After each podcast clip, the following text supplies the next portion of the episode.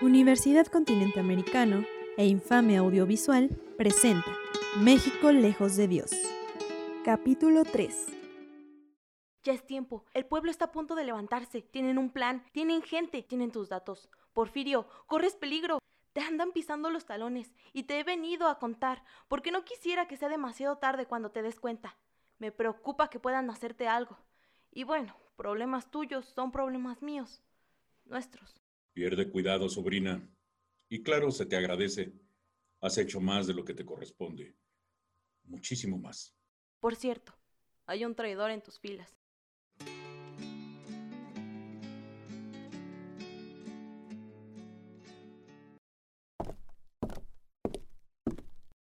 Juan Manuel, ¿qué haces aquí?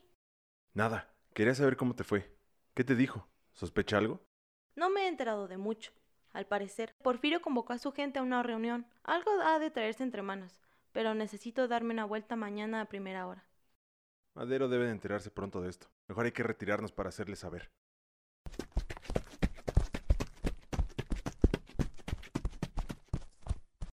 Rápido, llévanos con Madero. Es urgente.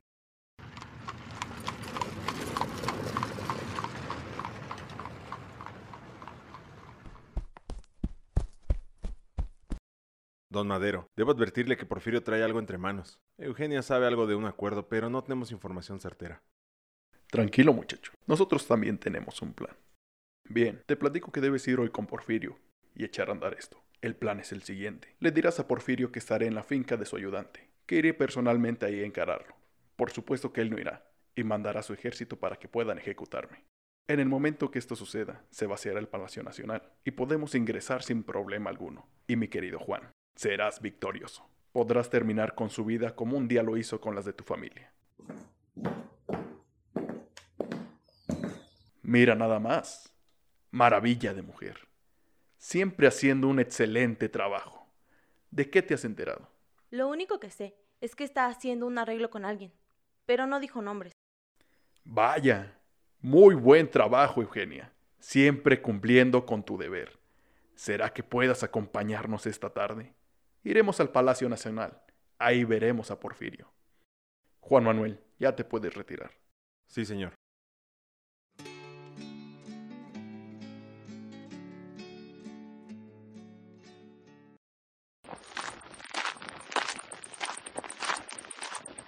Tantos años esperando este momento. Al parecer todo termina mañana. Aun si las cosas llegaran a salir mal, debo de tener un respaldo para que sepan la verdad sobre todo esto.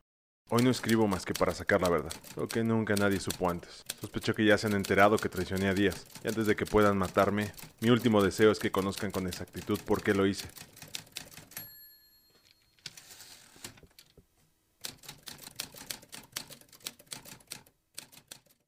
Ahora que la verdad está sobre el papel, lo mejor será esconderla para que alguien a futuro sepa cómo fueron las cosas y no crean en lo que el resto de las personas contará. Si mi familia no pudo estar presente en el momento que defendí nuestro honor, al menos quedará huella en este mundo de que lo hice.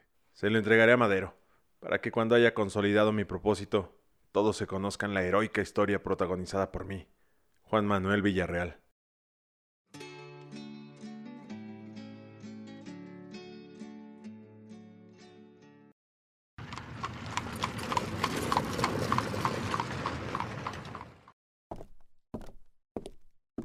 Hoy por fin termino lo que inicié hace tantos años. ¿Preparados? Sí. Sí. Madero, toma esta carta. Es mi garantía. Juan Manuel, Ahora me toca a mí cobrar venganza.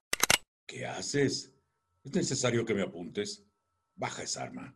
Esperé tantos años para esto. Usted mató a mis padres a sangre fría. Se supone que mi padre era su mano derecha. ¡Eran amigos! Mi padre le era leal. Yo lo voy a matar aquí y ahora.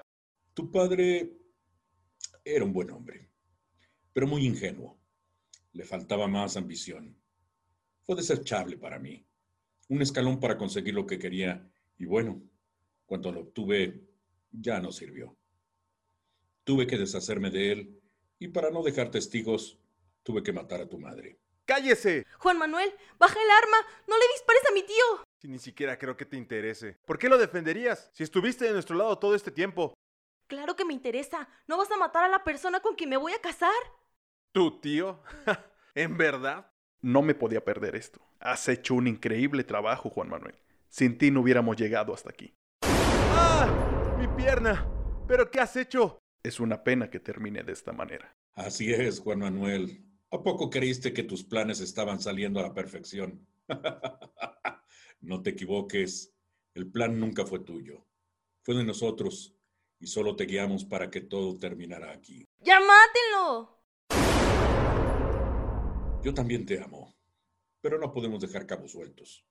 Mi libertad dependía de esto y trato es trato. ¡Ah, ¡Maldito!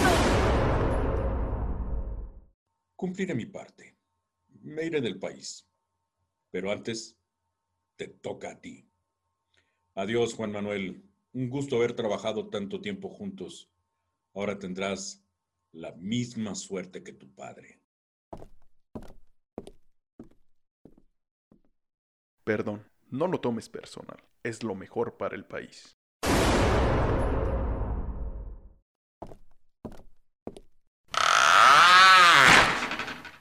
Así que esa carta fue escrita por Juan Manuel. Una lástima que esto no va a llegar a los oídos del pueblo. Esto se queda conmigo.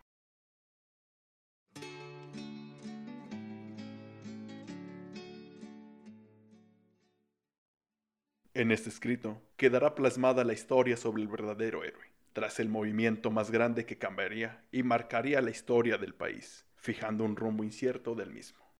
Yo, Francisco y Madero, voy a contarles la historia del verdadero héroe de la revolución, Juan Manuel Villarreal.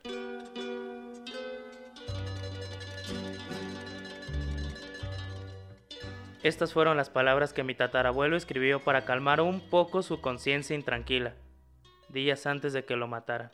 Sin embargo, yo, Fernando Madero, tataranieto de Francisco y Madero, la he encontrado luego de que dos generaciones la ignoraran. Yo no pasaré por alto esto, y he decidido que no saldrá a la luz. Lo que se hizo entre familia, en la familia se queda.